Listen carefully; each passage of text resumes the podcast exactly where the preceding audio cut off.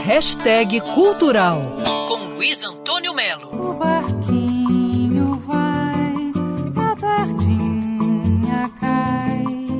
Essa é a sempre muito saudosa Nara Leão cantando O Barquinho, um dos maiores sucessos mundiais da música brasileira, que ainda hoje é exaustivamente tocada na Europa, Estados Unidos, na Ásia. O Barquinho é uma parceria de Ronaldo Boscoli com Roberto Mendescal e é uma marca da bossa nova. A boa notícia é que Menescal, aos 82 anos, com mais de 400 músicas gravadas em todo o planeta, enfim, ele acabou de ganhar a sua biografia, que foi escrita pela Cláudia Menescal, prima dele. O nome do livro é Roberto Menescal, um arquiteto musical, da editora Futurama, e foi lançado essa semana. A gente foi fazer um show com Silvinha Teles, ela convidou a gente, na Hebraica, o Clube Hebraico, lá na, em Laranjeira.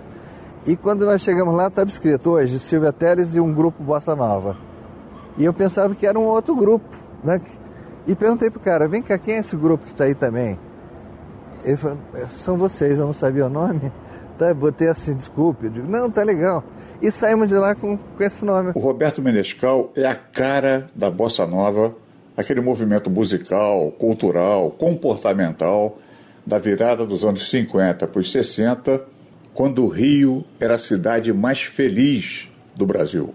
E ele se mantém assim, uma figura solar que encara os problemas sempre de uma maneira muito criativa. Vai, vai Brasil, a última ficha caiu. Roberto Benescal, um arquiteto musical, enfim, a biografia do mago da bossa nova. Luiz Antônio Melo para a Band News FM. Quer ouvir essa coluna novamente? É só procurar nas plataformas de streaming de áudio.